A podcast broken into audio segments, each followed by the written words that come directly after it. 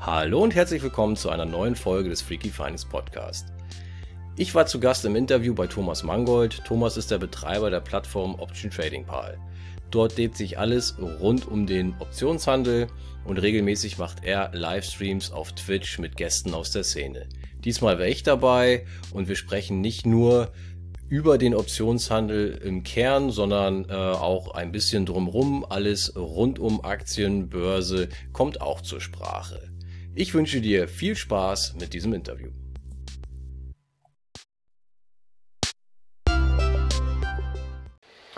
Hallo und ein herzliches Willkommen im Livestream. Heute ein ganz, ganz spannender Gast. Wenn man ihn auf Instagram oder in den sozialen Medien verfolgt, dann glaubt man, er ist Fulltime-Trader. Ist er aber nicht, aber er macht wahnsinnig viele geniale Sachen und bringt wahnsinnig vielen coolen Content und er hat auch heute sicherlich einige coole Dinge mitgebracht. Zu Gast ist Freaky Finance, also der Vincent und ich freue mich schon, wenn wir mit dem Interview gleich loslegen können. Jawohl, und da ist er schon. Hallo Vincent, schöne Grüße aus Wien nach Hamburg. Ja, hallo Thomas, danke, schöne Grüße zurück. Danke, dass ich hier sein darf, freue mich aufs Gespräch. Super, ich freue mich auch. Ich habe einige spannende Fragen mitgebracht. Es sind auch zwei spannende Fragen gekommen in Instagram. Also wir werden schauen, dass wir das möglichst ähm, spannend halten natürlich. Aber wenn ich dich zu Gast habe, mache ich mir da keine Sorgen. Ähm, Vincent, erste Frage mal für die, die dich nicht so kennen vielleicht. Ähm, ja, was genau machst du so alles und vor allem, wann hast du so zu traden begonnen oder dich mit dem Thema Geldanlage, Börse begonnen zu beschäftigen? Wie bist du dazugekommen? Und ja, erzähl einfach mal, was dir so einfällt. Ja, ich bin mittlerweile Mitte 40, aber auch schon eigentlich seit äh, über 28 Jahren jetzt im gleichen Betrieb. Das heißt, ich bin ähm, auch noch Teilzeit berufstätig in meinem alten Job, den ich schon immer mache, in der Luftfahrt. Und ähm, mit der Börse habe ich ziemlich früh begonnen. Ähm, ja, heute gibt es wahrscheinlich Leute, die fangen noch früher an, aber ähm, ja, ähm, mit der Volljährigkeit habe ich dann auch angefangen, Aktien zu handeln. Ich habe mich auch schon vorher dafür interessiert, aber naja, es war halt ein bisschen eine andere Zeit. Ich glaube, heute ist das auch ein bisschen einfacher mit den ganzen Online-Banken und so weiter.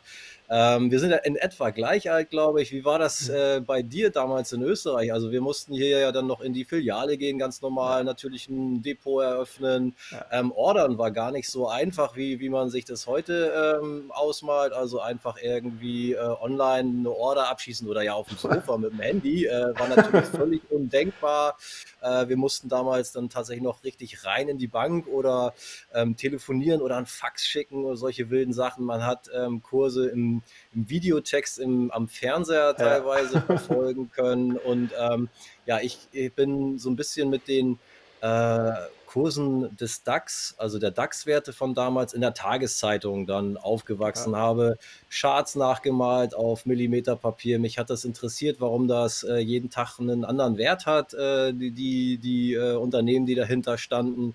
Ja, und so begann das Interesse im Prinzip. Ähm, ich hatte früh, ich weiß nicht woher, kam nicht aus dem Elternhaus. Also ich habe keine, ähm, keine Eltern oder Geschwister, die sich ähm, jetzt außerordentlich für Finanzen interessierten oder ähnliches gemacht haben. Also überhaupt gar keine äh, Börsenaktivitäten von zu Hause mitbekommen. Aber ich hatte irgendwie schon immer auch so das Sparsame in mir und natürlich auch diesen Drang, ähm, das, was man dann gespart hat, zu vermehren. Das ging damals äh, teilweise sogar noch ganz gut über, über das klassische Sparkonto. Kennst du vielleicht auch noch. Ja. Ähm, es gab eine Zeit in den 80ern, da gab es unheimlich viel oder hohe Zinsen, war natürlich auch mit der Inflation dann vielleicht ein bisschen anders, aber äh, da hatte man direkt einen Effekt, wenn man da zum Weltspartag gelaufen ist oder auch so mal was eingezahlt hat auf sein Sparbuch und dann äh, die Zinsen nachgetragen wurden. Ähm, da, da kam schon äh, ein bisschen was bei rum. Also man hat gesehen, ja. wenn man was dorthin trägt, dann, dann wird es mehr. Ne? Ist ja heute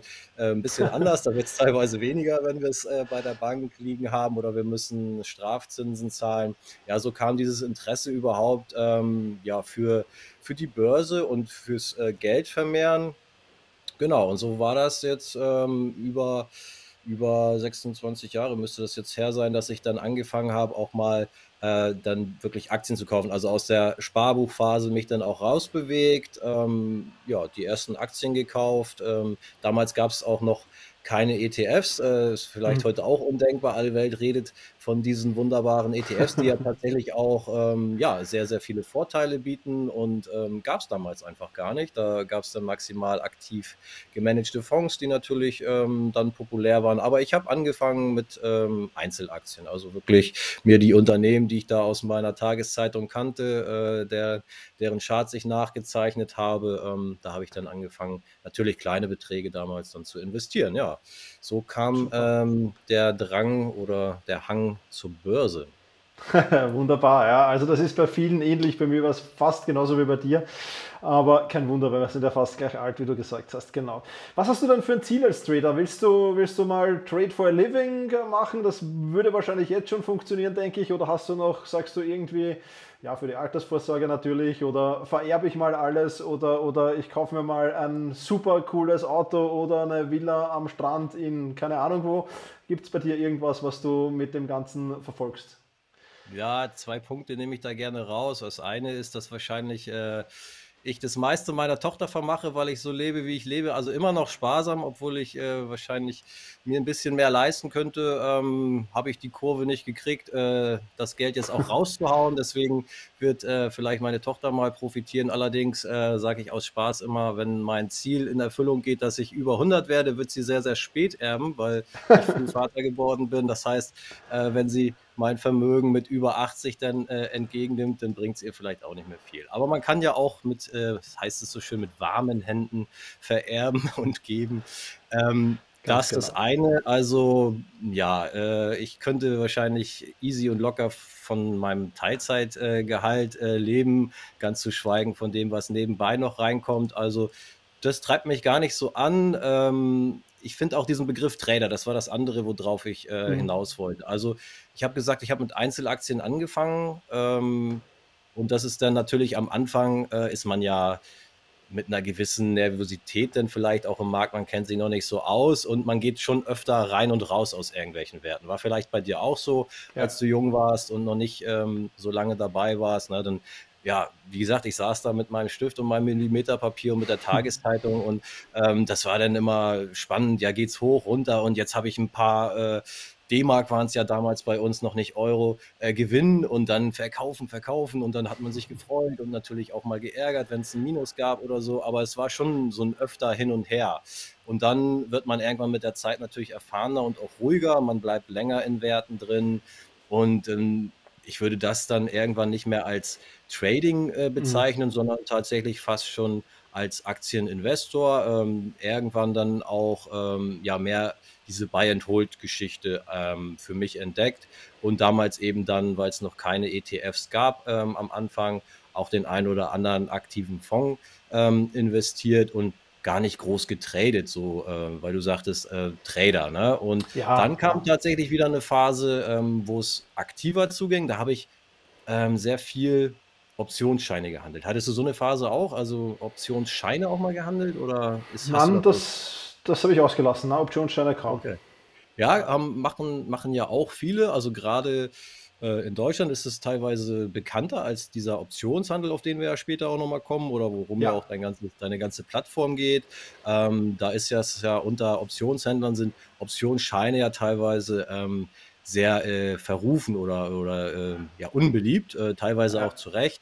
Genau, aber ähm, damals eben auch wieder als junger Mensch habe ich äh, überhaupt gar nichts gewusst von diesen Optionen, die ich heute handle. Das heißt, äh, das Instrument der Wahl war dann damals ein Optionsschein oder auch diverse Zertifikate. Das geht ja in die, in die Richtung, ne? irgendwelche Knockout- und Hebelzertifikate und Optionsscheine etc. Und das war ähm, zum einen eine sehr aufregende Zeit, ja, aber das zehrt natürlich auch irgendwann an den Nerven, weil das ist ja dann, äh, wir waren dann zwar mittlerweile schon so weit, dass es Internet gab, also ich musste nicht mehr per Fax oder äh, persönlich in der Bank irgendwie die Geschäfte regeln. Ja, aber ähm, das war dann eben sehr intensiv, dass man teilweise ähm, ja, seine Tage da äh, vor der Kiste, also vom, vom PC verbracht hat, um da ja nichts zu verpassen und immer schnell reagieren zu können. Und das ja. war mir irgendwann, ähm, war mir das zu viel und ich habe gesagt, so, ich will mal irgendwie ein Stück mein Leben wieder haben. Also das hat äh, ganz gut funktioniert ähm, soweit. Das, das war äh, auskömmlich, sag ich mal, aber es war mir einfach irgendwie irgendwann zu viel geworden. Dann gab es noch äh, dieses, dieses schreckliche Ereignis am 11. September damals, 2001 ja. war ja gerade jetzt 20 äh, Jahre her Und da habe ich dann auch tatsächlich ähm, dann äh, äh, dadurch auch viel Geld mit Optionsscheinen dann zwischendurch verloren.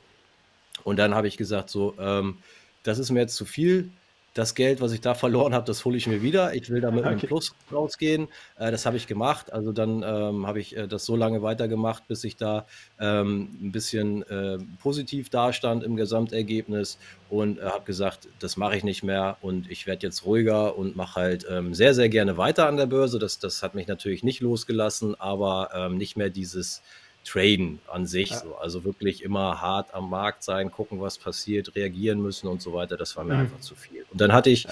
eine, eine, sehr, sehr lange Phase, wo ich einfach ganz normal wirklich ähm, Aktiendepot aufgebaut habe, ähm, Buy and Hold äh, und ähm, teilweise auch äh, verschiedene Fonds dazu geholt habe, um da noch breiter aufgestellt zu sein. Und eigentlich habe ich mich in der Zeit dann wirklich um äh, meine aktive Arbeit gekümmert, Karriere gemacht in der Firma, ähm, viel Geld verdient, viel im Ausland gearbeitet, Überstunden gemacht und und und. Und mhm. ähm, dann eben das ganze Geld bei meiner sparsamen Lebensweise dann eben größtenteils in, in Aktien und aber auch in Immobilien investiert. Mhm. Genau. Das Super. ist ähm, im Nachhinein jetzt gesehen, war das sicherlich eine, eine ganz gute, ein ganz guter Mix. Also früh angefangen, in Berührung äh, gewesen mit, mit diesem ganzen Finanzthema. Ähm, einen guten Job gehabt, mich hochgearbeitet ähm, und auch ein bisschen motiviert gewesen ähm, und da ein bisschen Karriere gemacht, Geld verdient und eben sparsam dabei gelebt und investiert ist ja auch wichtig. Das ist ja das eine, dass man ähm, das Geld gut zusammenhalten kann. Das andere ist, dass man das eben, wie wir eben auch schon mal kurz gesagt haben, auch im Sparbuch äh, bringt es heute nicht mehr so viel. Ja. Da wird es weniger, ja, und deswegen ist eine, eine wichtige Komponente auch das Investieren meiner Meinung nach. Und das habe ich dann halt gemacht. Äh, nicht nur Standbein haben und bin über meinen Onkel dann recht früh, also schon ziemlich kurz, nachdem ich auch in Aktien investiert habe, bin ich mit unter 20, glaube ich, oder gerade 20 war es, hatte ich dann schon die erste Wohnung gekauft, äh, hatte zum Glück dort in der Familie ein bisschen Unterstützung zum Anfang, ist natürlich, hat auch nicht jeder, ist auch klar, aber äh, das habe ich dann genutzt und ähm, dann ist da auch ein kleiner Immobilienbestand über die Jahre angewachsen. Ja, so war das ähm, wie ich dann jetzt erstmal, äh, weil wir ja über den Begriff Trader gesprochen haben, also mhm. am Anfang ja so ein bisschen hin und her getradet mit den Aktien, dann äh, ein bisschen ruhigere Phase, dann nochmal eine sehr aktive Phase mit den Optionsscheinen und Zertifikaten. Dann sehr, sehr lange ähm, ruhig gewesen, was das anging. Und ähm, als ich dann später äh, die Stunden reduziert habe im Job, dann hatte ich wieder ein bisschen mehr Zeit und bin dann ähm, auch über die ganze Finanzszene, in der ich mich dann irgendwann auch befunden habe, auch über den Blog, ähm, bin ich dann auf die richtigen Optionen, sag ich mal, in mhm. Anführungsstrichen gestoßen. Ähm, habe das erst tatsächlich gar nicht äh, begriffen, diesen Unterschied. Ich dachte wirklich, die reden alle von diesen Optionen Schein, die ich damals äh, selber schon gehandelt habe und hatte ja noch mein festes äh, Vorhaben, äh, stand nach wie vor fest, nee, das mache ich nicht nochmal, möchte ich so nicht. Und dann sind mir nach und nach erst die Unterschiede ähm, klar geworden, bewusst geworden, okay. also zwischen Option Schein und äh, Optionen und habe halt gemerkt, dass man das ähm, sehr gut kombinieren kann. Zum Beispiel ähm, ja eben seine, seine Aktien äh, mit, mit Optionen handeln, um sie sich zum Beispiel auch günstiger ins Depot zu holen und eben mhm. so, eine, so eine direkte Beziehung zu haben. Ähm, ja, also das fand ich dann ganz spannend und äh, ich habe dann eben auch äh, für mich erstmal abgeklopft, ob ich dann nachher wieder dort ende, dass ich den ganzen oder den halben Tag äh, vor äh, vom PC sitzen muss, wenn ich Optionen handle, weil das wollte ich ja nicht mehr. Und mir ist relativ schnell klar geworden, dass das doch irgendwie, äh, dass man das zumindest entspannter gestalten kann, als ich das damals beim Optionsscheinhandel äh, für mich wahrgenommen habe oder erlebt habe. Ja. Definitiv, definitiv. Du bekommst gerade viel Zustimmung im Chat auch. Also viele sagen, ja, es muss, es muss entspannt sein. Ähm, sehr, sehr cool. Ja. Ähm, spannend. Ich mal entdeckt hier den Chat, habe ich mal aufgeklappt. Ah, siehst ja, du da. Das ist ja richtig gut. Bewegung. Ja, hallo Leute, freut mich, dass ihr da seid. Super. Cool. Ja, ähm, Vincent, super. Äh, spannende Geschichte auf jeden Fall. Ähm, jetzt äh, frage ich jeden meiner Gäste auch und so auch dich, was war denn so dein größter Flop-Trade? Du hast gerade ein bisschen erzählt, äh, Optionsscheiner damals äh, 9-11 ähm, und dein größter Winner-Trade. Ja. Gibt es da irgendwas, wo du sagst, oder was ist dir in Erinnerung geblieben ähm, von, von, von den besten und den schlechtesten Trades oder, oder Anlagen, die du gemacht hast, wie auch immer du es nennen magst? Ja, da kann ich äh, auch mal ein bisschen aus dem Nähkästchen plaudern. Also, einmal noch mal zurück auf dieses 9/11-Erlebnis. Das war damals 'n, äh, Call-Optionsschein auf Porsche, weiß ich noch. Und, ähm, der ging natürlich dann erst mal, ähm, ganz stark nach hinten los und, ähm, wie es dann so ist, in Panik, äh, glattgestellt, viel, viel Geld, äh, auf der Straße liegen lassen, äh, oder ist ja nicht weg, hat ja nur 'n anderer dann.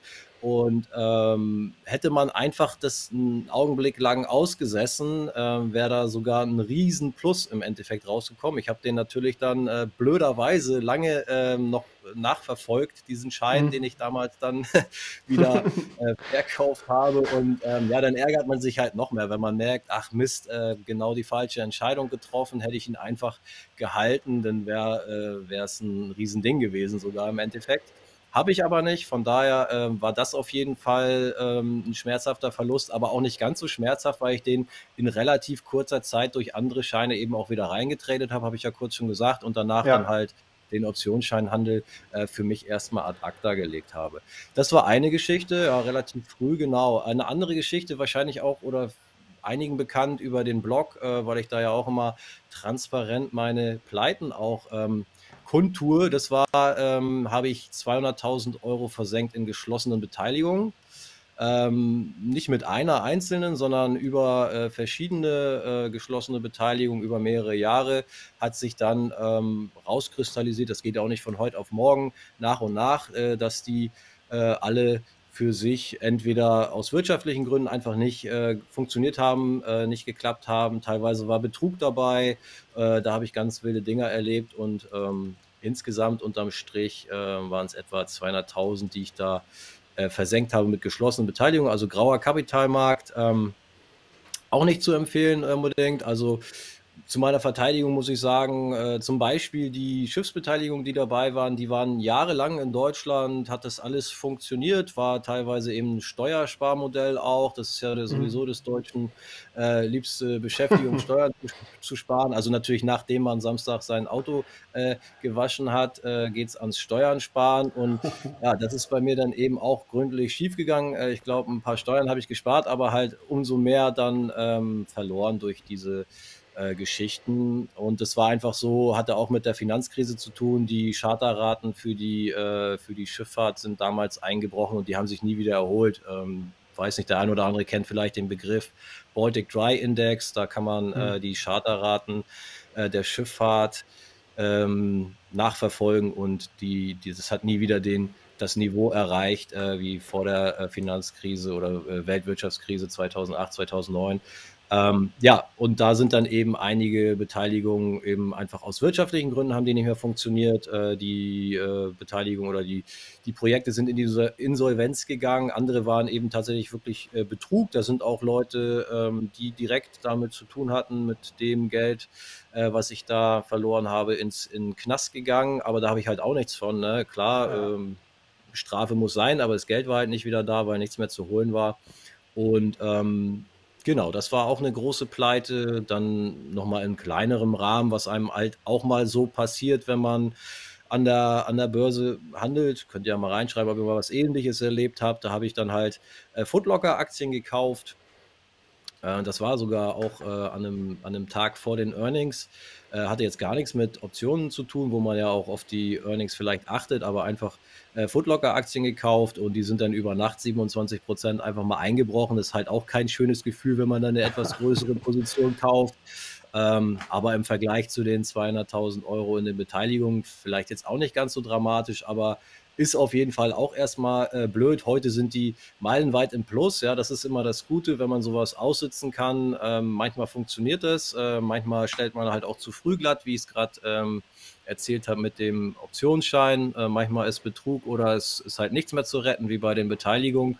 Und manchmal, ähm, wurschtelt sich das dann trotz allem zurecht, obwohl man am Anfang erst mal mit 'nem dicken Minus dasteht. So war das dann bei den, äh, Aktien mit Foot Locker, ist auch schon 'n paar Jahre her. Ähm, dann natürlich, ähm, 'n ganz großes Drama war, äh, Corona sowieso für uns alle menschlich und und, äh, was da alles passiert ist, pandemiemäßig, aber auch, ähm, gab es natürlich erstmal einen großen Schlag ins Depot sowieso, aber da war ich äh, mittlerweile recht entspannt. Wenn man da jetzt über 20, 25 Jahre dabei ist, habe ich ja die eine oder andere Krise mitgenommen, den einen oder anderen Crash und ich habe ja. halt erlebt, äh, dass sich sowas gut erholt meistens. Und ähm, da hatte ich um mein Langfristdepot, hatte ich eigentlich äh, die ganze Zeit auch wenig Bedenken und wenig Sorgen. Ähm, aber ich bin mit dem Optionshandel ziemlich ähm, unter die Räder gekommen, kann man sagen, ähm, weil ich äh, sehr, sehr viele Positionen offen hatte, ähm, überhebelt unterwegs war und da habe ich auch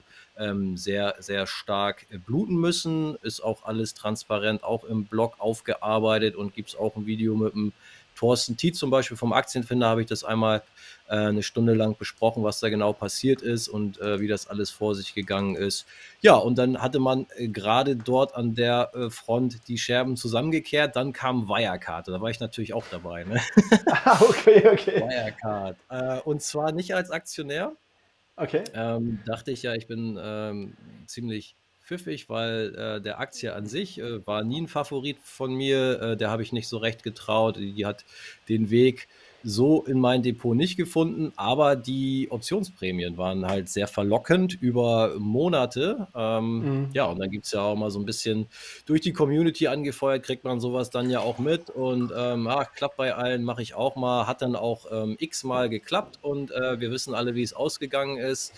Ähm, ja, man hat einen Strike gehabt, der war äh, locker unter, also 50 Prozent entfernt und trotzdem hat es nicht gereicht, weil halt mhm. ähm, die Aktie ins Bodenlose gefallen ist.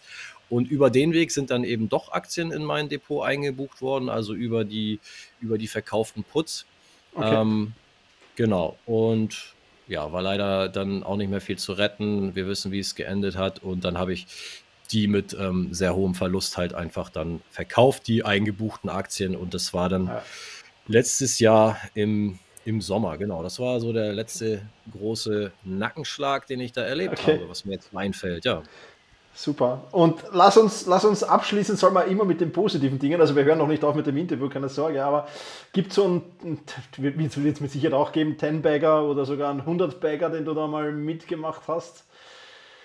Also da bin ich wieder, ähm, ich sehe das zwar auch auf Instagram, wo da jeder gefeiert wird, also bei verschiedenen Leuten, äh, wenn die das äh, dann feststellen in ihrem Depot, ähm, ist vielleicht, kommt vielleicht jetzt ein bisschen äh, überraschend, aber ich kenne gar nicht so äh, jeden Stand von jeder Aktie bei mir, mhm. aber ich weiß, dass ich zum Beispiel eine, eine Microsoft schon ewig äh, im, im Depot habe oder auch einfach eine VIB Vermögen, so einen deutschen Nebenwert oder so, die sind äh, hunderte von Prozent im Plus, aber ehrlich ja. gesagt weiß weiß ich gar nicht, welche davon äh, jetzt der absolute Spitzenreiter ist.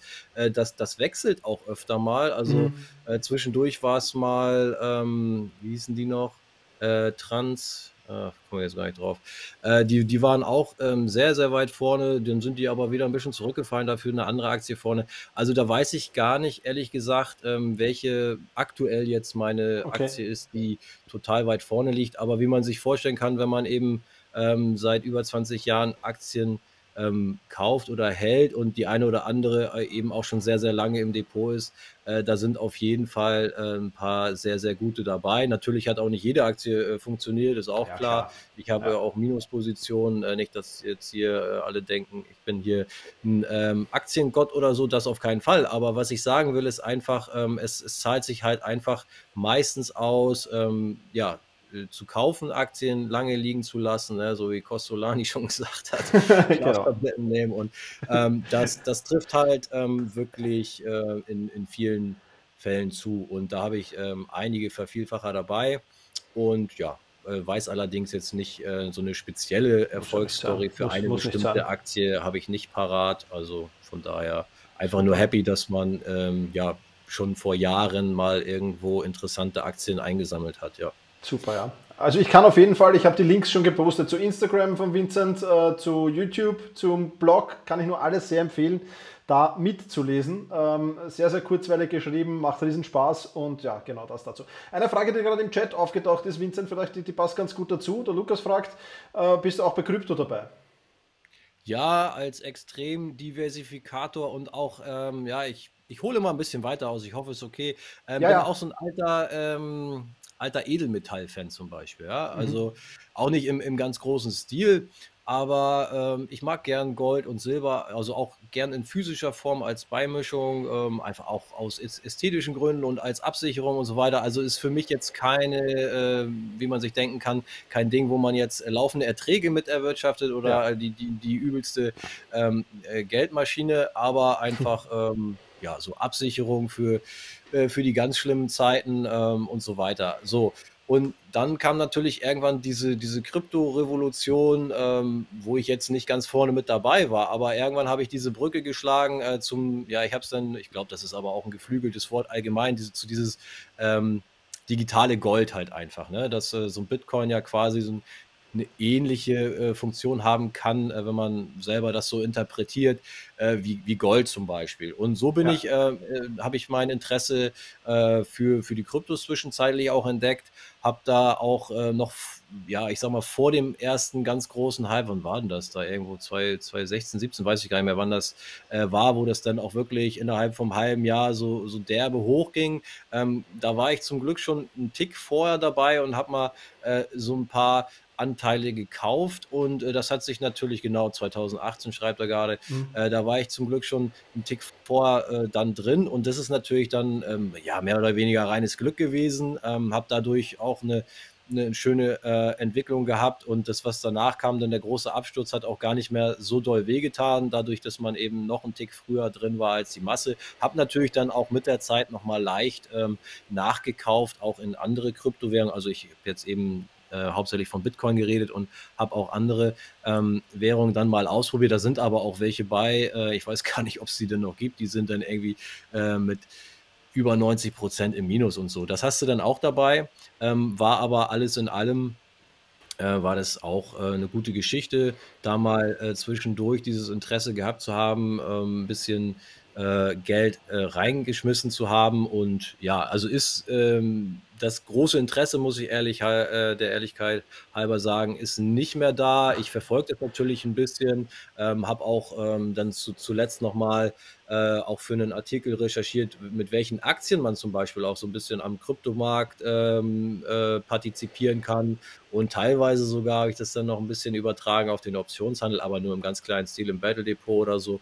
Ja, ähm, aber auch in Kryptos immer noch investiert, hat sich halt ähm, ganz gut entwickelt, wissen wir ja, wenn man früh genug ja. dabei war, ähm, wäre man ja jetzt wahrscheinlich schön blöd, ähm, wenn man da komplett wieder rausgeht. Von daher, ja, bin ich auch mit einem kleinen Anteil dabei. Sehr gut, super. Ja. Also MicroStrategy habe ich auch momentan im Optionsdepot. Mal schauen, ja. was es wird. Spannend auf jeden Fall. Super. Lass uns ein bisschen in Richtung, Richtung ähm, Trading-Routinen und Screening kommen. Das ist auch eine Frage, die ich sehr, sehr oft gestellt werde und ich bin schon gespannt, wie du, was du darüber erzählst. Wie sehen denn deine Trading-Routinen so aus? Ich meine, du machst das auch neben dem Job mehr oder weniger, ähm, beziehungsweise wie screenst du nach Werten? Wie findest du Werte für deine Strategien? Wie genau gehst du davor? Ja, also die erste Frage war, glaube ich, ach so, so Routinen. Also ja, es gibt Mhm. so natürlich so eine Art Morgenroutine, ähm, gibt es aber auch auf dem Blog, äh, haben wir auch mal besprochen im, im Battle zusammen mit dem Captain, äh, haben wir das mal vorgestellt, wie wir da vorgehen, welche, welche Sachen wir da beachten. Ne? Das sind so diese typischen Sachen. Ich glaube, die kennt man eben auch von, von anderen Leuten. Also ich habe das nicht erfunden, aber ich nutze das äh, natürlich auch teilweise gerne. Ähm, das sind so diese Terminstrukturkurven, äh, den äh, den Fear and Greed äh, Indikator ähm, und äh, Put Call Ratio und sowas. Also wie gesagt, das kann man, ähm, das legt natürlich auch jeder anders aus oder beachtet da andere Sachen mehr oder weniger. Und das kann man aber bei mir auch im Blog nachlesen unter äh, Optionshandel Morgenroutine, ähm, was man da äh, beachten kann oder was ich dann halt eben beachte beim Trading. Genau, das ist so Routine. Und ansonsten ähm, die ja, die große Frage ist Screenen oder Underlying-Auswahl. Ähm, das ist natürlich immer, ja, werde ich auch sehr oft gefragt natürlich. Äh, das kommt aber eben sehr darauf an, was ist jetzt zum Beispiel mein Ziel mit diesem Trade oder mit diesem Depot. Ich trade ja auch oder handle verschiedenste Depots, also äh, mein großes Depot nenne ich das immer, dann das Battle Depot, das Stillhalterbrief Depot. Ich habe ein Depot zum Beispiel, wo ich nur äh, Reads drin habe. Äh, das ist auch ganz spannend. Zum Beispiel, das ist entstanden aus einer Geschichte. Ich hatte erzählt, dass ich in Immobilien investiert bin. Ja. Ähm, wo ich auch, ach so, das, wo wir bei den Erfolgsgeschichten waren. Ähm, ja, ich bin eigentlich auch sehr dankbar, dass ich Immobilien gemacht habe, früh und viel. Bin aber allerdings, also es hat sich wirklich gelohnt äh, aus, aus vieler, äh, vielfacher Hinsicht. Aber ich bin inzwischen auch ein bisschen ausgebrannt, was das angeht, weil ich da auch eine sehr spezielle Strategie habe, nämlich ähm, schlechte Lagen, schwierige Mieter. Ja, ähm, okay. Das kann eben zehren. Also das ist eine, eine, schöne Rendite, die dabei rumgekommen ist oder immer noch rumkommt, aber mhm. es ist sehr äh, sehr intensiv, was dieses ganze Drumrum angeht. Ja. Und das ist mir eigentlich auch zu viel. Und dann hatte ich jetzt ähm, im letzten Jahreswechsel habe ich die Gelegenheit genutzt und eine äh, der Wohnungen mit äh, Gewinn halt äh, verkauft nach vielen Jahren, äh, nach fast 20 Jahren. Und äh, den Gewinn aus diesem Verkauf, den habe ich gesagt, den möchte ich wieder immobiliennah investieren aber eben nicht mehr in eine physische Immobilie, damit ich diese Schnittstelle Mensch, also in Form von Mietern, Verwaltung, ja. Handwerkern, Nachbarn, äh, alles, was man da hat, äh, fand ich am, oder finde ich bei den anderen Wohnungen, ich habe ja immer noch genug, ähm, als sehr äh, anstrengend. Nicht bei allen Wohnungen oder bei allen Mietern und allen Verwaltungen, aber doch äh, immer wieder, äh, je nachdem, man hat ja auch öfter mal Wechsel und dann hat man wieder ein bisschen Pech und ja, also das ist sehr, sehr äh, fordernd und da wollte ich von weg und habe einfach gesagt, ich investiere das wieder, immobiliennah, aber nicht in physische Immobilien. Und dann ähm, hat man natürlich geschaut, dann gibt es ja diese sogenannten REITs, also Real Estate Investment ja. Trusts, die eben äh, da wo Immobilienunternehmen dahinter stehen, ganz verschiedener Art, äh, gibt es alles Mögliche, die meisten werden es kennen. So, und ähm, dann habe ich mir eben überlegt, dass ich zum Beispiel in, in solche äh, Unternehmen investiere, in den REITs oder eben auch in äh, Immobilienaktien. In Deutschland zum Beispiel eine Vonovia ist jetzt kein REIT, mhm. ähm, aber auch eben äh, ganz klar eine Immobilienaktie. Solche Geschichten. Da habe ich rein investiert den Gewinn und eben auch äh, in Immobilien Crowd Investing, also Stichwort Exporo oder Estate Guru in, in äh, Estland. Und ähm, das war jetzt mein Ziel, dass ich mit diesen neuen Anlagen mindestens die gleiche Rendite wieder erziele äh, wie mit der Wohnung. Und die hat sehr gut rentiert. Also die hatte eine zweistellige Rendite, äh, hatte ich auch mal alles vorgerechnet auf dem Blog. Und da wollte ich mindestens hin wieder auch mit diesen alternativen Anlagen und wollte mir dabei also äh, die gleiche Rendite haben, aber weniger Stress. So, das mhm. war äh, das Ziel und das äh, funktioniert jetzt ganz gut. Musste man natürlich jetzt erstmal ähm, am Anfang das ganze Geld so ein bisschen verteilen. Ich habe das jetzt nicht alles auf einmal dann irgendwo ja. reingeschmissen. Das hat natürlich ein bisschen gedauert, bis ich das alles so im Markt platziert hatte nach einer Aufteilung, die ich mir überlegt habe. Und ähm, da handle ich zum Beispiel eben auch einen äh, Anteil von dem ganzen Geld in einem REITs Optionen Depot. Also das ist eigentlich auch mhm. ganz spannend. Da verkaufe ich dann eben nur Optionen auf REITs und auf Immobilienaktien und das funktioniert sehr, sehr gut bis jetzt. Und ähm, da hat man jetzt auch nicht so viel, also noch nicht mal so viel Wartungsaufwand oder so wie, wie beim normalen Optionshandel, sage ich mal, auf andere Aktien, weil die REITs zum Beispiel, die haben halt äh, immer nur Monthly Verfälle, also einmal im Monat ist Verfallstag. Ähm, da muss man nicht, oder ja, also das, die muss man überhaupt gar nicht jeden Tag angucken oder so. Da guckt ja. man äh, einmal in der Woche oder so rein, ob noch alles so nach Plan läuft. Und wenn nicht, dann hat man halt immer noch im Normalfall genug Zeit, äh, dann zu adjustieren und auf den nächsten Fall zu rollen oder auch mal zu sagen, habe ich dann auch schon gemacht, okay, die Aktie, ähm, die, die lasse ich mir andienen, weil die eine coole mhm. Rendite dann, also ähm, Dividende dann hat. Ja, und ähm, so diese ganzen Sachen, die Optionsprämien, die Dividenden, äh, weil ich dann ja eben auch äh, unabhängig von den ähm, Optionen auch ähm, solche Aktien mir ins Depot geholt habe, also die Dividende, die Optionsprämien, die Zinsen bei dem Crowd-Investing äh, und so weiter. Äh, das macht dann, und ähm, da ist auch noch ein Trading-Anteil bei, wo ich Immobilienaktien wirklich aktiv kaufe und verkaufe nach bestimmten äh, Parametern, die ich mir überlegt habe. Ähm, also und aus dem Trading, aus diesen äh, Sachen kommt dann eben ähm, monatlich was zusammen und das ähm, fasse ich dann auch immer zusammen und vergleiche das mit der Miete, die ich hatte und äh, mit der ähm, Wertsteigerung, die ich ja jetzt, äh, nachdem ich die Wohnung verkauft habe, auch äh, ist ja messbar geworden. Ja, ja. Und einfach dann diese Gesamtrendite, die ich in den vergangenen 19 Jahren als äh, Vermieter hatte, also Wertsteigerung und äh, Mieteinnahme, ähm, die will ich toppen mit dem, was ich mit den eben genannten Ersatzinvestments mache. Und das funktioniert seitdem das Geld jetzt äh, mehr oder weniger vollständig im Markt ist, sehr, sehr gut.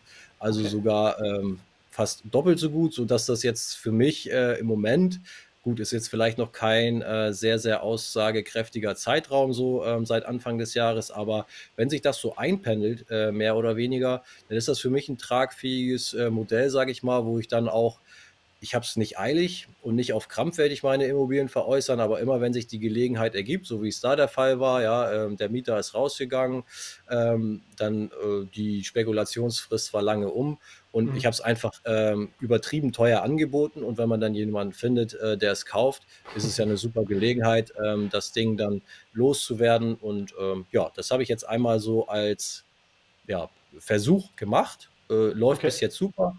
Und ähm, ich kann mir vorstellen, dass äh, wenn die nächste Wohnung frei wird durch einen Mieterwechsel und das alles passt und ich die gut verkauft bekomme, äh, dass ich das dann wieder ähnlich mache und auch das Geld wieder anderweitig in immobiliennahen Investments platziere und damit ein bisschen Stress rausnehme, weil ich kann mir auf jeden Fall äh, nach den Erfahrungen, die ich da gemacht habe, nicht vorstellen, als Rentner äh, noch Vermieter zu sein. Also nicht, ja, äh, nicht ja. mit diesen Wohnungen oder Mietern, die ich da habe. Da müsste man so ähm, popellangweilige äh, Mietshäuser in München oder sowas haben wahrscheinlich, äh, wo die noch Danke sagen, dass sie hier wohnen dürfen oder so. Aber das ist halt nicht das, was ich habe. Von daher würde ich da mittelfristig ähm, raus wollen. Ja, das ist nochmal die Story dazu. Genau, und dann kommt es eben an. Gut, wir waren ähm, bei der äh, Screening-Sache und so weiter. Ja. Klar, wenn ich ein REITs-Optionen-Depot trade, dann ähm, gucke ich natürlich nur ähm, nach Reads. Äh, sowieso ist es so, dass ich sehr, sehr viel ähm, meine, meine Watchliste trade. Also ich habe so angefangen mit dem Optionshandel, hatte ich ja vorhin auch schon mal gesagt, dass ich dann auf den Trichter gekommen bin, dass ich ja Aktien und Optionen ganz gut kombinieren kann. Und ähm, ja. Der Grundgedanke war dann natürlich, dass ich Optionen verkaufe, erstmal ähm, äh, zum Einstieg auf Aktien, ähm, die mir auch im Depot passen würden oder die ich vielleicht auch schon im Depot habe. Also auf Aktien, äh, die ich gut finde, verkaufe ich Optionen. Wenn sie angedient werden, äh, habe ich keinen Stress, weil ich eine gute Aktie ins Depot eingebucht bekommen habe. So, das war die Grundüberlegung und daran äh, orientiert sich auch immer noch mein großes äh, Depot sehr, sehr stark. Es gibt natürlich äh, inzwischen viele Strategien links und rechts, aber tatsächlich ist das immer noch, äh, wovon ich zehre. Ich nenne es auch immer mein, äh, meine Schatzkammer, diese diese äh, Watchliste.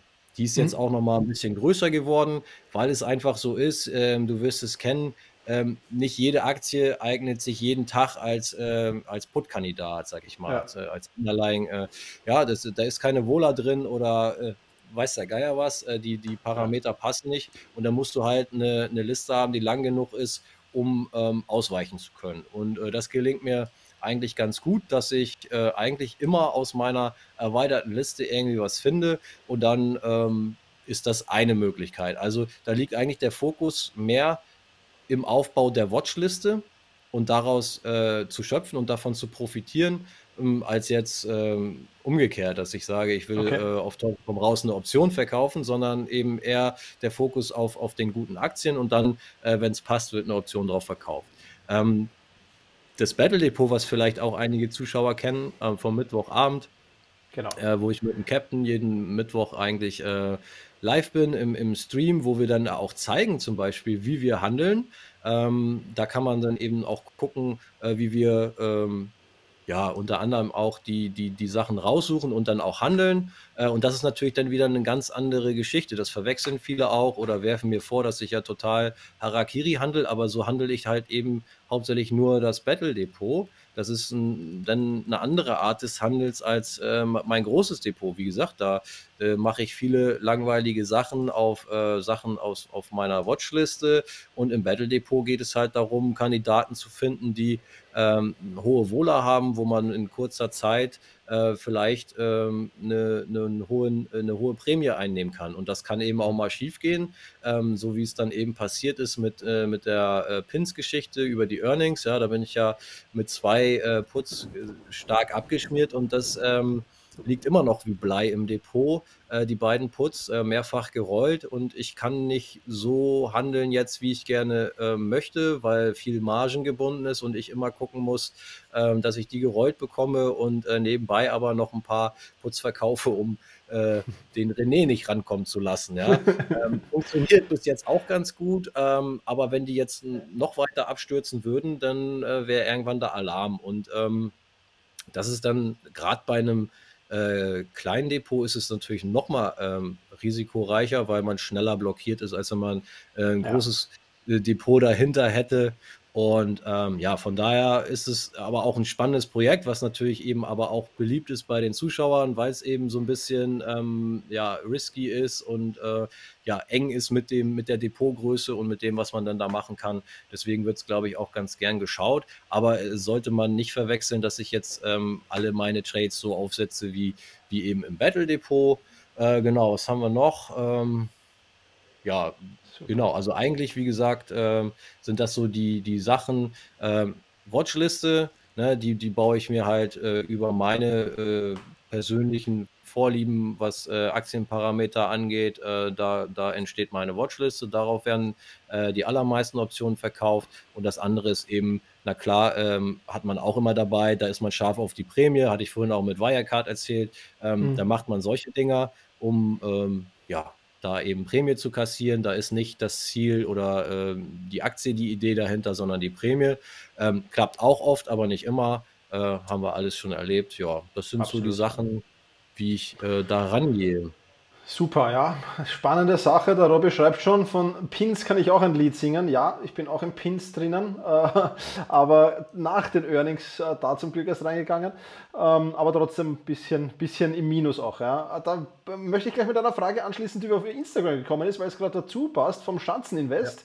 Ja. Ähm, wo siehst du den Kurs vom Pins im Dezember? Also deine hellseherischen Fähigkeiten sind gefragt, Vincent. Wo steht ja, Pins im, im Dezember? Ja?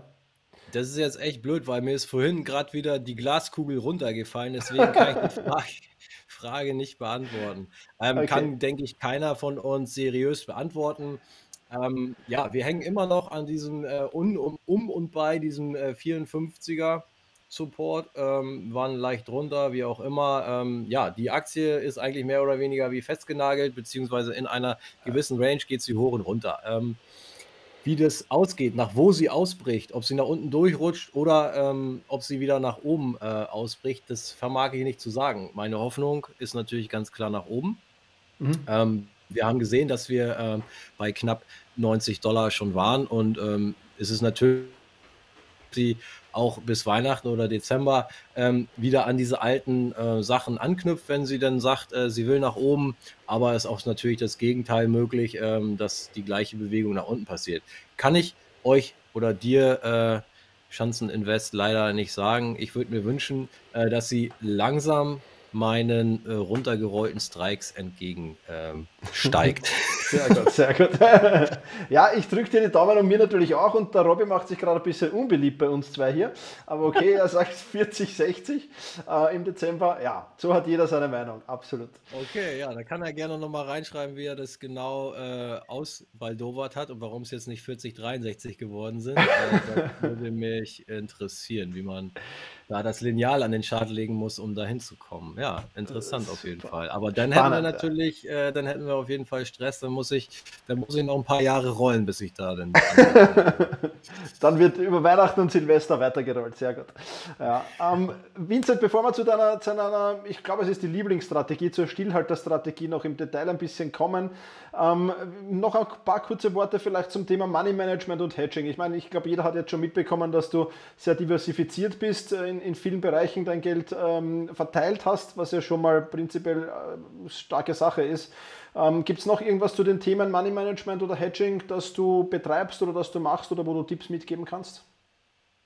Nee, du sagst es, ich bin ähm, sehr, sehr breit diversifiziert. Ich habe noch nicht mal alles ähm, aufgezählt. Es sind auch noch P2P-Kredite dabei, es ist genau, Crowd-Investing ja. dabei, es, ist, ähm, es sind ganz langweilige ähm, Genossenschaftsanteile dabei, ähm, Wohnungsbaugenossenschaften, Bankgenossenschaften, äh, die einfach auch da liegen und äh, äh, Rendite und äh, Dividende ähm, abwerfen. Ich hatte die Edelmetalle erzählt, Kryptos hatten wir Ah, ich weiß gar nicht, äh, ob ich jetzt alles durch habe.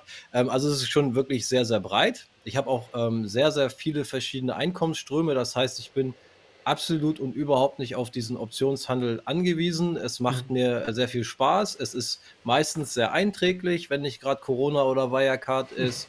Ähm, genau. Äh, Hedging kostet Geld. Das muss jedem klar sein. Und ähm, wer sein ähm, Haupt äh, im Optionshandel sieht, der sollte natürlich da auch äh, absichern und vorsichtig sein und so weiter. Ähm, bei mir ist es äh, aufgrund dieser ganzen anderen Geschichten nicht, nicht ganz so nötig. Also ich, ich konnte auch diesen, auch wenn er mir natürlich wehgetan hat, dieser äh, herbe Rückschlag in Corona, ähm, das, das war und ist äh, für viele von uns viel Geld, aber das hätte jetzt auf mein Gesamtvermögen war das nicht schlimm, ja, auch wenn es, wenn ich natürlich mental auch gelitten habe und die Situation scheiße fand, aber ähm, ich, ich muss mein Optionsdepot nicht so absichern wie jemand, äh, der sagt, dieses Optionsdepot macht meinetwegen 80 Prozent meines äh, vorhandenen Vermögens oder freien Kapitals aus oder so. Das ist das eine. Mhm. Deswegen verzichte ich mehr oder weniger komplett aufs Hatching. Ich kaufe ab und zu, äh, wenn ich ein mulmiges Gefühl habe oder um die Margen irgendwie ein bisschen im Zaum zu halten, auch mal äh, einen Put auf einen breiten ETF, auf einen Spider oder so, ähm, einfach als Gegenposition. Aber ähm, muss ich auch dazu sagen, die äh, verfallen dann halt meistens ähm, äh, wertlos und dann hat man da halt Geld für bezahlt. Ähm, Gut, ähm, kann natürlich auch mal sein, dass es einem den Arsch rettet sozusagen, aber äh, verzichte ich mehr oder weniger komplett drauf. Was ich dann manchmal mache, wenn wir, wo wenigstens das Wort Hedging mit drin ist, ist so ein bisschen ähm, delta-neutrales Hedging. Das heißt, ich habe ab und zu mal einen Call, der mir nach oben wegläuft und dann kaufe ich sukzessive dann die Aktie nach, um da irgendwo ähm, mhm. das zu egalisieren, dass der Kurs, äh, wenn er weiter hochgeht, nicht mehr ganz so äh, wehtut. Also nicht mehr äh, zum Beispiel, wenn wir über einen Kontrakt reden, dass ein Dollar, der hochgeht, quasi dann im Kurs immer 100 Dollar Verlust sind, sondern um das dann ähm, irgendwie wieder einzufangen und irgendwann zu kompensieren. So, ähm, das Ganze nennt man dann delta-neutrales Hedging. Aber das ist auch nur ähm, ganz ausgesucht, wenn, wenn mir so ein, so ein Call, so ein ungedeckter Call dann tatsächlich wegläuft, äh, wie das jetzt gerade mit äh, JD.com war, beziehungsweise jetzt zum Glück äh, die letzten zwei, drei Tage haben sie ein bisschen Rückwärtsgang eingelegt. Mhm. Ähm, da ist es denn jetzt auch schon wieder in der richtigen Richtung. Ja, aber ansonsten, Hedging mache ich nicht. Äh, Money Management, ähm, ja, ich habe gelernt, dass ich in Corona zu überhebelt unterwegs war. Äh, Versuche ich auch zu vermeiden. Natürlich dieses klassische ähm, Margen nicht mehr als 50 Prozent auslasten. Ähm, klappt Klappt oft, aber auch nicht immer. Also ich bin äh, eigentlich auch immer froh, wenn Verfallstag ist, damit, äh, damit ein bisschen was rausgeht und wieder ein bisschen Luft da ist. Ähm, weil ich aus meiner schönen Watchlist eben einfach auch immer viel Ideen habe und das ist wahrscheinlich ähm, manchmal auch zu viel, muss ich ehrlich zugeben. Aber ähm, ich glaube, ich bin nicht mehr so doll überhebelt unterwegs, wie ich es ähm, in Corona war, weil es ja am Ende äh, hat man ja auch was daraus gelernt. Genau. Super. Sehr gut. Vom Roland vielleicht noch eine Frage. Wie viel Prozent von deinem Vermögen nutzt du für das Optionsding? Ja, was das ist das? Reinen Optionen. Ähm, also das, das sind keine 10 Prozent, glaube ich. Okay. Müsste ich mal genau ausrechnen. Aber es ist, äh, es ist kein Riesen, äh, Riesenanteil, genau. Super. Okay. Ja, super. Ähm, dann ähm, Vincent, Stillhalterstrategie. Ja, äh, ist ja deine, deine, ich weiß nicht, ob es die Lieblingsstrategie ist, aber du hast ja auch ein, ein super Produkt dazu. Äh, erzähl einfach mal, wie läuft das ab? Ich meine, ich glaube, mit Stillhalterstrategie kann ziemlich jeder was anfangen, aber vielleicht in ein paar kurzen Worten, worum es geht und äh, wie du das Ganze so angehst, wie da deine Strategie ist. Es gibt ja auch innerhalb der Stillhalterstrategie wahrscheinlich 20 Unterstrategien, wie man es tun kann und wie man es machen kann. Ähm, erzähl einfach mal, wie du das Thema angehst und was dir dabei wichtig ist. Ja, Stillhalter ist nämlich äh, genau, also die meisten wissen eh, was es ist, aber ähm, ich schlage gerne nochmal den Bogen zurück zu den Optionsscheinen. Da kann man nämlich eben nicht als Stillhalter auftreten. Man kann Optionsscheine nur kaufen und das ist ähm, genau die andere Seite im Prinzip wie äh, jetzt äh, als Stillhalter, wenn man als Stillhalter agiert. Und das fand ich eben auch sehr spannend, äh, als ich mich dann äh, mit Optionen befasst habe, als ich gelernt habe, dass Optionen nicht gleich Optionsscheine sind, äh, habe ich ganz erstaunt festgestellt, dass man eben Optionen auch verkaufen kann. Und das finde ich vollkommen äh, faszinierend. Ähm, ich habe es ja erzählt, ich habe so ein bisschen immer auch schon darauf geachtet, Geld zusammenzubringen und zusammenzuhalten. Und ich finde es total cool, wenn man ähm, eben eine Option verkauft, dass man initial gleich erstmal Geld dafür bekommt. Ne, das kannte ich ja vom Optionsschein gar nicht. Da habe ich ja. Geld bezahlt dafür, dass ich einen Optionsschein habe. Da musste ich hoffen, dass das äh, Underlying sich in die richtige Richtung bewegt. Und nur dann habe ich eben Geld verdient. Und ähm, bei der klassischen Stillhalterstrategie als Stillhalter können wir ähm, ja, fast, der, der Kurs kann sich in drei äh, Richtungen äh, bewegen. Ja? Wenn er steigt, äh, wenn ich einen Put verkauft habe, ist, ist gut. Ja, dann habe ich höchstens äh, das Luxusproblem, dass mir der Kurs äh, nach oben wegrennt, also dass ich im Prinzip in dem, mit dem Aktieninvestment mehr Geld verdient hätte als mit der Prämie jetzt. Aber äh, das ist das eine.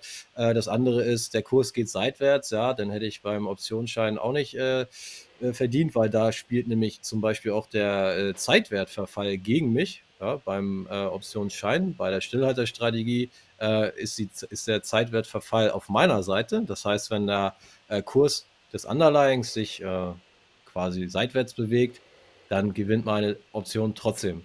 Und mhm. sogar wenn äh, der Kurs des Underlyings leicht fällt, wenn er einfach nur nicht unter meinen äh, von mir definierten Strike fällt, dann äh, ist die Option immer noch ein Gewinner. Das heißt, ich kann in drei von vier Fällen, ja, also drei Viertel Gewinnchance ist besser als irgendwie ähm, bei Optionsschein, ähm, kann ich gewinnen mit, äh, mit der Stillhalterstrategie. So, das ist erstmal das eine, was ich ähm, sehr, sehr spannend fand. Und ähm, das Produkt, was du ansprichst, das ist der Stillhalterbrief. Das ist ein Signaldienst für ähm, Cash-Secured Puts. Und äh, Cash Secured Puts ist ja nun auch nochmal, ähm, ja, wie du gesagt hast, eine äh, Strategie der Stillhalterstrategie oder, oder Unterstrategie. Das heißt, Cash Secured ähm, bedeutet im Prinzip, dass wir ähm, mit einem kom komplett Cash gedeckt handeln. Das heißt, wir haben im Stillhalterbrief immer ähm, so viel Cash auch im Depot, ähm, dass alle Puts, die wir verkauft haben, bei sofortiger Andienung oder gleichzeitiger Andienung äh, mit dem Cash direkt bezahlt werden könnten. Wir haben kein, äh, wir müssen nicht ins, ins Minus gehen, wir haben keine Nachschusspflicht etc. zu befürchten. Also mir war ganz, ganz wichtig, äh, meine schlechte Erfahrung aus dem Corona-Crash ähm, hier irgendwie abzusichern. Und das ist ja. Äh, am einfachsten, indem also weil ich ja auch eine Verantwortung habe jetzt für, äh, für die ganzen Abonnenten des Stillhalterbriefs. Ja? Da, da möchte ich nicht ähm, dass ich verantwortlich mit, mitverantwortlich bin, äh, wenn wieder eine solche Ausnahmesituation kommt, dass Leute da äh, Geld nachschießen müssen und so weiter.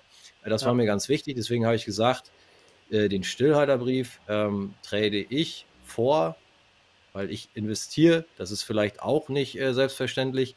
Die Signale, die ich aussende an die Abonnenten, die handle ich eins zu eins mit meinem echten Geld auch nach. Das heißt, ich habe Skin in the Game, äh, also ich bin eins zu eins äh, genauso mit dabei wie die Abonnenten. Und mir war wichtig, äh, auch wenn ich es aushalten könnte, äh, dass mir das Stillhalterbriefdepot um die Ohren fliegt, äh, möchte ich das natürlich aus äh, vielen Gründen nicht erleben, weil ich eben auch eine Verantwortung für die Leute habe, die das abonniert haben. So.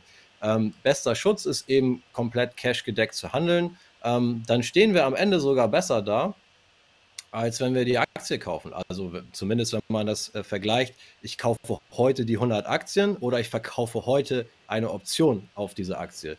Dann ähm, kann ich vom Risiko her äh, mit, mit, der, mit dem Put nicht schlechter fahren als äh, mit der Aktie. Ich kann weniger äh, Geld damit verdienen, weil die Aktie nach oben hin äh, super performt. Dann verdiene ja. ich mit dem Put weniger. Aber das Risiko, und das ist ganz wichtig, äh, weil Optionen ja ganz oft als Teufelszeug äh, dargestellt werden von, von Leuten, die nicht ganz so tief da drin stecken. Äh, vom Risiko her fahre ich mit einem Cash-Secured Put, wenn wir voraussetzen, dass wir zum gleichen Zeitpunkt entweder die 100 Aktien kaufen oder ein äh, Cash-Secured Put verkaufen, ähm, bin ich auf der sichereren Seite, weil ich äh, eine Prämie dafür kriege und ähm, ich kriege die Aktie eben zu meinem Strikepreis irgendwann eingebucht, wenn überhaupt, und nicht äh, zu dem Preis, den ich heute bezahlen müsste. Und im Normalfall verkaufen wir ja einen Put mit einem Strike unter dem aktuellen Kurs. Kann man natürlich auch anders machen, dann äh, ist die Rechnung vielleicht auch eine andere, aber das Normale ist ja, dass wir einen Put mit einem Strike unter dem äh, aktuellen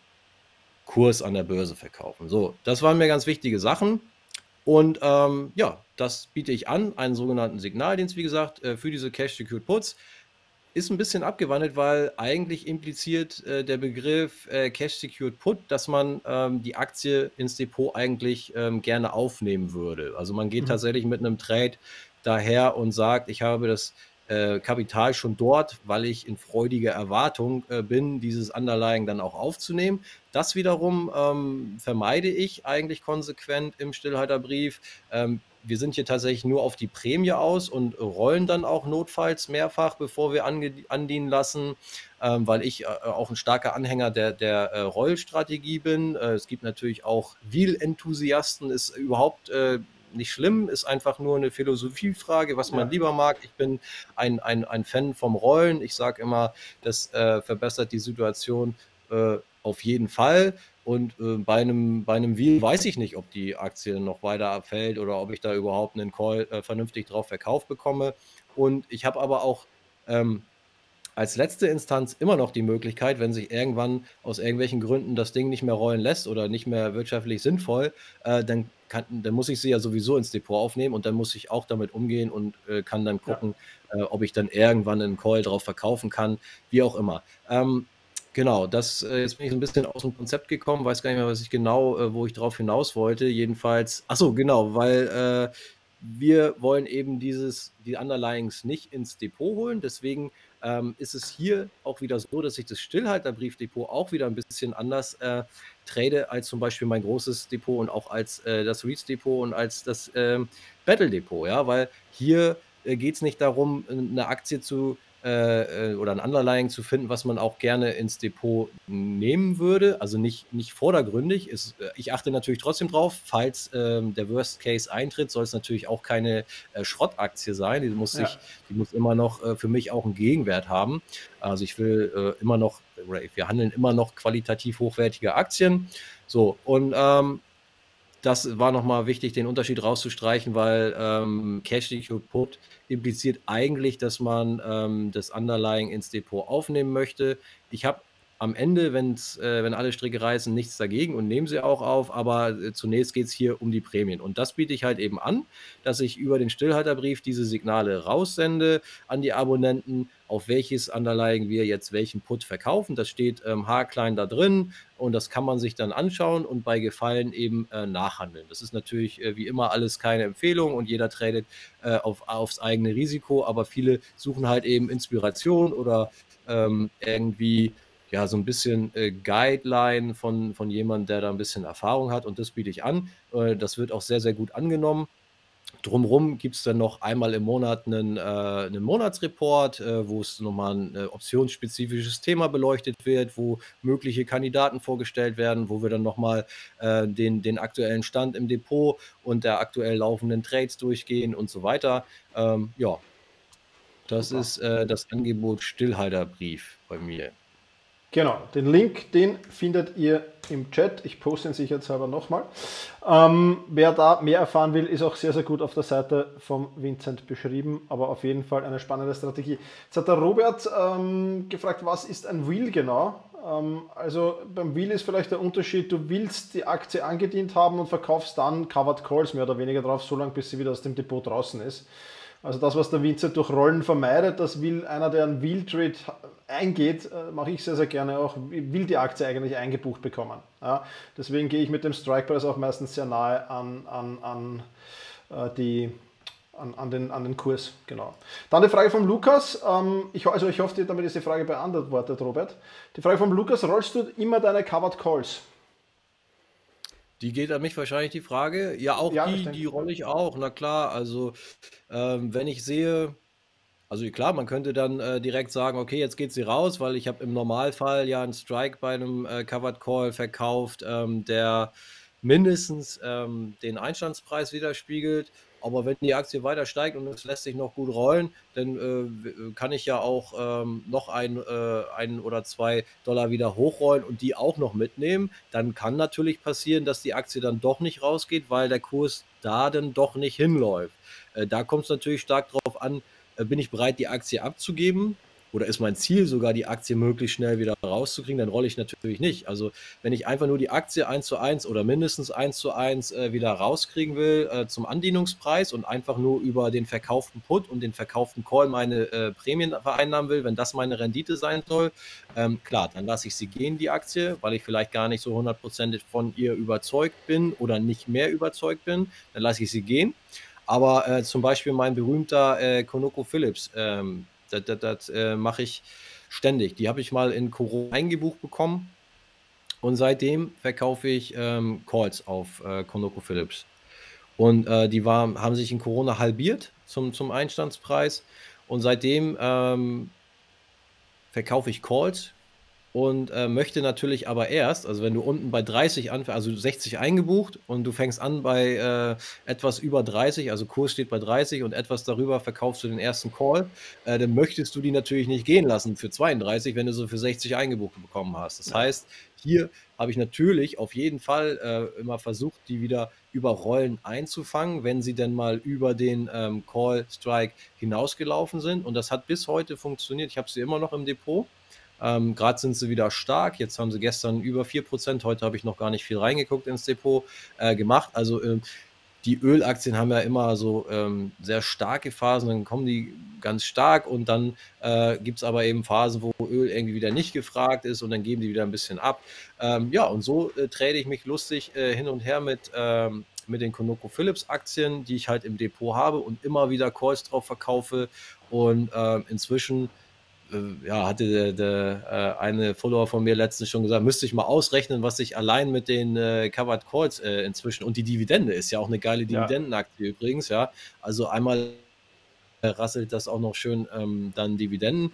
Was ich alleine äh, dadurch jetzt dann ähm, zustande gebracht habe, ist bestimmt schon äh, ganz ordentlich. Und ähm, ja, ich habe sie immer noch im Depot und würde sie auch über die 60 äh, hinausrollen. Also aktuell laufen sogar zwei äh, Calls, die, äh, die über 60 liegen. Und ich bin gespannt, äh, wann es mal irgendwann soweit ist, ähm, dass ich sie wirklich gehen lasse. Ja, also das kommt immer darauf an, um nochmal ganz konkret die Frage zu beantworten. Rollst du deine Covered Calls immer? Kommt darauf an, ob ich äh, die Aktie jetzt loswerden will, aber plus minus null mindestens bin, dann lasse ich sie gehen. Ähm, wenn ich sage, die hat weiterhin Potenzial und ich sehe irgendwie, dass die ähm, vom Kurs ja noch höher steigen könnte, dann rolle ich sie auch gerne hoch, um einfach ähm, das Geld dann auch noch mitnehmen zu können. Muss natürlich nicht klappen, die kann dann irgendwo kurz vorm Strike stehen bleiben, aber dann habe ich ja immer noch die Prämie verdient und wenn es eine Aktie ist, die mir gut ins Depot passt, warum nicht? Genau. Super, absolut. Dann gibt es noch Fragen vom Robert und zwar zu den Covered Calls jetzt, glaube ich. Ähm, welche Laufzeit nimmst du und bei welchem Delta verkaufst du die Calls, fragt er. Ja, beides ähm, ist nicht in Stein gemeißelt. Weder die Laufzeit, also möglichst kurz, sag ich da mal, und äh, Delta beachte ich fast gar nicht. Und zwar gehe ich folgendermaßen vor, ich, ich will halt einfach schauen, ähm, in der Optionskette, wo kriege ich eine angemessene Prämie, bei welcher Laufzeit und bei welchem Strike. Also ähm, der Strike ist natürlich so ein bisschen durch die Umstände vorgegeben, den ich, den, den ich mindestens äh, haben will, ja. Also äh, wenigstens erstmal den Einstandspreis und dann immer so hoch ja. wie möglich. Laufzeit immer so kurz wie möglich, um ähm, öfter rollen zu können. Also je, je öfter ich ähm, neu verkaufen kann den Call, umso mehr Prämie gibt es dann oder umso schneller bin ich eben aus dem Trade raus, wenn ich die Aktie loswerden will. Mhm. Aber ich schaue nicht, ähm, welches Delta äh, nehme ich jetzt, weil dann ist der Trade gut oder so. Ich mache das wirklich sehr, sehr ähm, davon abhängig, passt mir die Prämie. Also das kommt natürlich auch vollkommen auf die Aktie und auf die ganzen Umstände an. Manchmal sind es einfach 25 Dollar, die ich einfach für einen Call als okay erachte, weil ich sowieso schon irgendwie fett im Plus bin und dann nehme ich halt auch gerne noch 25 Dollar mit, reicht mir dann halt auch. Ähm, da müssen es dann irgendwie nicht 50 oder 60 sein. Also das ist sehr, sehr individuell und richtet sich ähm, definitiv mal nicht nach dem Delta bei mir, die, die verkaufen Calls, ja. Super, okay. Der René schreibt noch, er notiert sich das mittlerweile im TradingView direkt im Chart, mache ich auch sehr, sehr gerne. Super, ja, also wenn von eurer Seite noch Fragen sind an den Vincent, dann ein paar Minuten nehmen wir uns noch Zeit. Die restlichen Fragen, die jetzt über Instagram gekommen sind, Vincent, hast du eigentlich alle schon beantwortet, die brauche ich dir jetzt nicht mehr stellen. Ähm, den Link zum Stillhalterbrief findet du auch im Chat, also auch da auf jeden Fall sehr, sehr spannendes Produkt. Und während ihr vielleicht jetzt noch tippt, ähm, ein kleiner Hinweis auf den Stream der nächsten Woche. Ähm, da habe ich wieder Montag Single Stream, dann am Mittwoch Vincent, glaube ich, Battle wieder, auch ganz spannend. Schaut da mal rein im YouTube-Kanal von Vincent mit Battle mit, mit, wir, wir machen Pause, weil der Captain ah. äh, fährt in Urlaub. Wir sind okay. am 6. Oktober, 20 Uhr, äh, sind wir wieder am Start. Alles klar. Wir haben aber, ähm, wir haben aber am, am äh, Montag habe ich einen ganz äh, spannenden äh, Gast, habe ich gestern auch schon angekündigt im, im Battle. Ähm, da ist der Christian dabei und wir sprechen über Verluste beim Optionshandel. Das ist mal, ähm, finde ich, eine ganz wichtige Seite auch, die wir da beleuchten, ähm, wo ich ja auch äh, gerade schon erzählt habe, Wirecard und Corona ähm, selbst äh, Erfahrung habe, die ich auch aufgearbeitet habe. Und jetzt habe ich den Christian dabei, der hat mir das äh, von sich aus selber angeboten, dass wir mhm. über ähm, Verluste beim Optionshandel äh, sprechen. Er hatte vorher monatelang immer einen Spitzenplatz im Community-Ranking inne und hat aber letzten Monat irgendwie über ähm, 8000 äh, Euro Verlust ähm, mal realisiert. Und ich denke, äh, das ist ein tolles Thema, wie man mit solchen Situationen umgeht, wann es auch mal Sinn macht, auf den Knopf zu drücken, ähm, Verlust zu realisieren, um wieder ruhig schlafen zu können. Äh, äh das ist ein ganz tolles Thema. Montagabend, 20 Uhr im Livestream. Ihr könnt eure Fragen mich und an äh, den Christian stellen. Und im Battle sind wir, wie gesagt, am 6.10. wieder da und am, eine Woche später dann auch wieder zu dritt äh, mit einem weiteren Gast aus der Optionsszene. Super, dann ist der Montagabend schon perfekt verplant. 17.30 Uhr bei mir, dann direkt rüber zum Vincent und zum Christian. Perfekt. Und am Donnerstag, nächsten Donnerstag, also genau in einer Woche, ist der Markus Heidkötter dann hier zu Gast. Allerdings schon um 17.30 Uhr, weil der Markus aufgrund der Zeitverschiebung nicht anders kann. Direkt aus den USA. Super. Zwei Fragen sind noch gekommen. Ähm, vom Robert, kaufst du mit 20% zurück oder lässt du immer verfallen? Das kommt auch wieder drauf an. Wenn ich äh, eine Idee habe, wie ich das Geld besser einsetzen kann, was ja oft der Fall ist, dann äh, kaufe ich auch äh, vor Verfall zurück. Ich lasse aber auch wahrscheinlich noch öfter äh, einfach verfallen weil ich bin ja so ein, ähm, ja, so, so, ein geiziger Typ teilweise und dann äh, sage ich, ach komm, die letzten 20 Dollar will ich auch noch haben, wenn es die Margen noch hergibt. Ähm, dann lasse ich auch auslaufen. Aber zum Beispiel äh, jetzt wieder, um den Bogen zu spannen, äh, zum, zum Stillhalterbriefdepot, äh, da kaufen wir auch regelmäßig dann äh, zurück, um das Kapital wieder aufzu, äh, einzusetzen. Da haben wir ja gesagt, wir handeln komplett Cash gedeckt. Da muss man natürlich mit einem spitzen Bleischiff rechnen und da zählt dann jeder Euro oder, oder Dollar, der frei wird und dann wird das natürlich gewinnbringend oder noch mehr Gewinn bringen oder gewinnbringender äh, reinvestiert. Äh, mhm. So ist ähm, da die Strategie, genau. Ja, da keine Fragen mehr kommen und wir jetzt eh schon 70 Minuten plaudern. Äh, war extrem spannend, Vincent. Ich danke dir vielmals, dass du Gast warst und äh, diese ganzen vielen tollen Insights mitgebracht hast. Ich bin mir sicher, wir können das äh, nochmal wiederholen. Du hast noch viel auf Lager. Noch einmal den Hinweis, lest den Blog von Vincent, extrem spannend. Ähm, viele, viele tolle Insights. Vincent, vielen Dank. Ich wünsche dir einen schönen Abend. Ich wünsche allen Zusehern einen wunderschönen Abend und freue mich, wenn wir uns in einem der nächsten Streams wiedersehen. Ja, danke Thomas, hat Spaß gemacht. Tschüss Community, äh, bis zum nächsten Mal. Ciao Thomas. Ciao.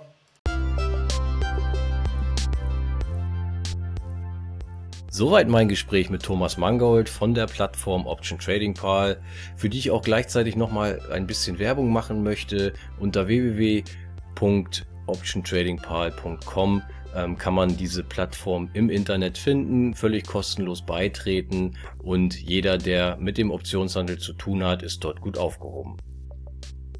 Wenn dir diese Folge gefallen hat, freue ich mich natürlich riesig über eine Bewertung bei iTunes, denn das ähm, ermöglicht eine größere Reichweite, sodass noch mehr Leute diesen Freaky Finance Podcast äh, vorgeschlagen bekommen. Ansonsten bedanke ich mich fürs Zuhören und verabschiede mich bis zur nächsten Folge. Bye bye.